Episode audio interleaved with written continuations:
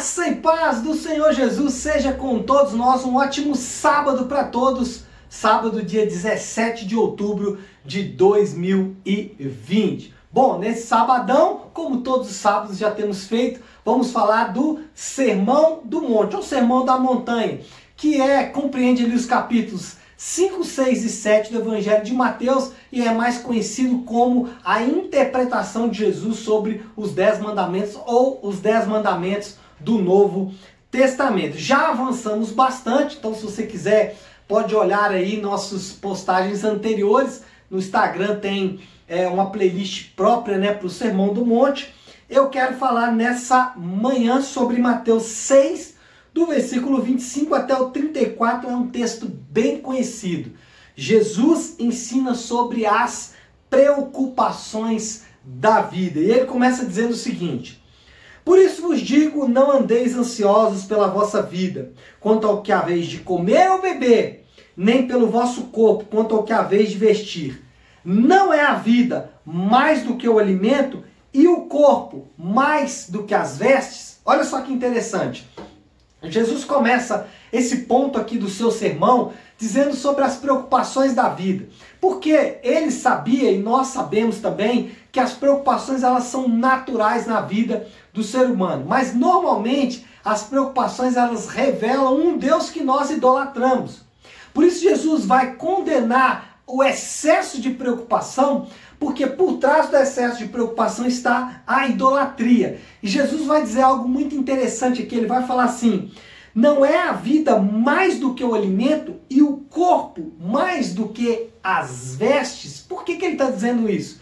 Porque a, a, a morte de Jesus na cruz do Calvário, ou seja, o fato de Cristo ter se entregado pelos nossos pecados, mostra o quanto nós somos valiosos para Ele. Ele pagou um alto preço para resgatar e restaurar toda a humanidade, toda a criação caída. Por isso ele vai dizer que a vida é mais do que o alimento. Por quê? Porque se nós já fomos imensamente abençoados pela vida dele e recebemos vida, nós já recebemos todo o valor ou já recebemos tudo que nós poderíamos receber. Por isso que Paulo vai dizer, por exemplo, lá em Romanos, que aquele que não poupou o seu próprio filho, acaso vai poupar qualquer outra coisa? Ou seja, vai deixar com que aqueles que foram salvos morram na inanição? É óbvio que não. É isso que Jesus está dizendo aqui, confirmando o Novo Testamento. Segundo, ele vai dizer o seguinte: observem as aves do céu, não semeiam, não colhem, nem ajuntam em celeiros, contudo, vosso Pai Celeste a sustenta. Porventura, não valeis vós muito mais do que as aves? Qual de vós, por ansioso que esteja, pode acrescentar um côvado ao curso da sua vida? E por que andais ansiosos quanto ao vestuário? Considerai como crescem os lírios do campo. Eles não trabalham nem fiam. Contudo, vos afirmo que nem Salomão, em toda a sua glória, se vestiu como qualquer deles. Ora, se Deus veste assim a erva do campo, que hoje existe e amanhã é lançada no forno, quanto mais a vós outros, homens de pequena fé.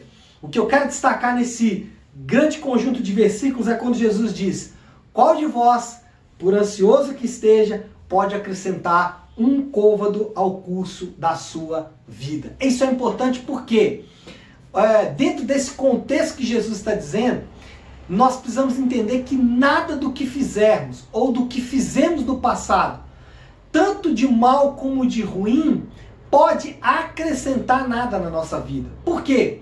Porque as nossas obras, elas não têm o poder de nos salvar.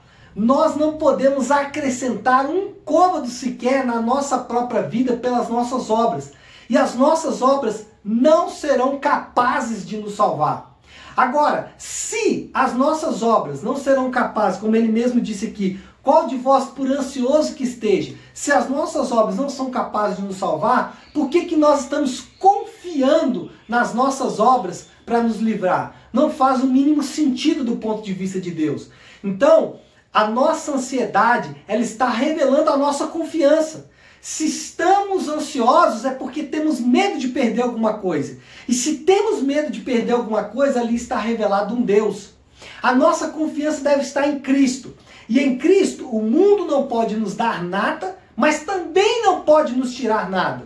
Em Cristo eu não confio que receberei nada do mundo, não vou acrescentar um côvado sequer na minha vida, mas também não vou perder um côvado sequer da minha vida.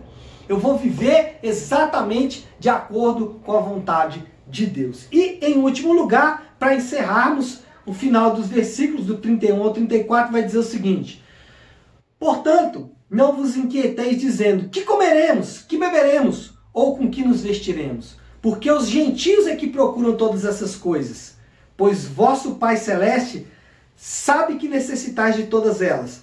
Buscai, pois, em primeiro lugar o seu reino e a sua justiça, e todas essas coisas vos serão acrescentadas. Portanto, não vos inquieteis com o dia de amanhã, pois o amanhã trará os seus cuidados, basta o dia o seu próprio mal. Ou seja, aqui o texto bem conhecido, buscar em primeiro lugar o reino de Deus e a sua justiça e todas as outras coisas serão acrescentadas. E por que ele fala isso?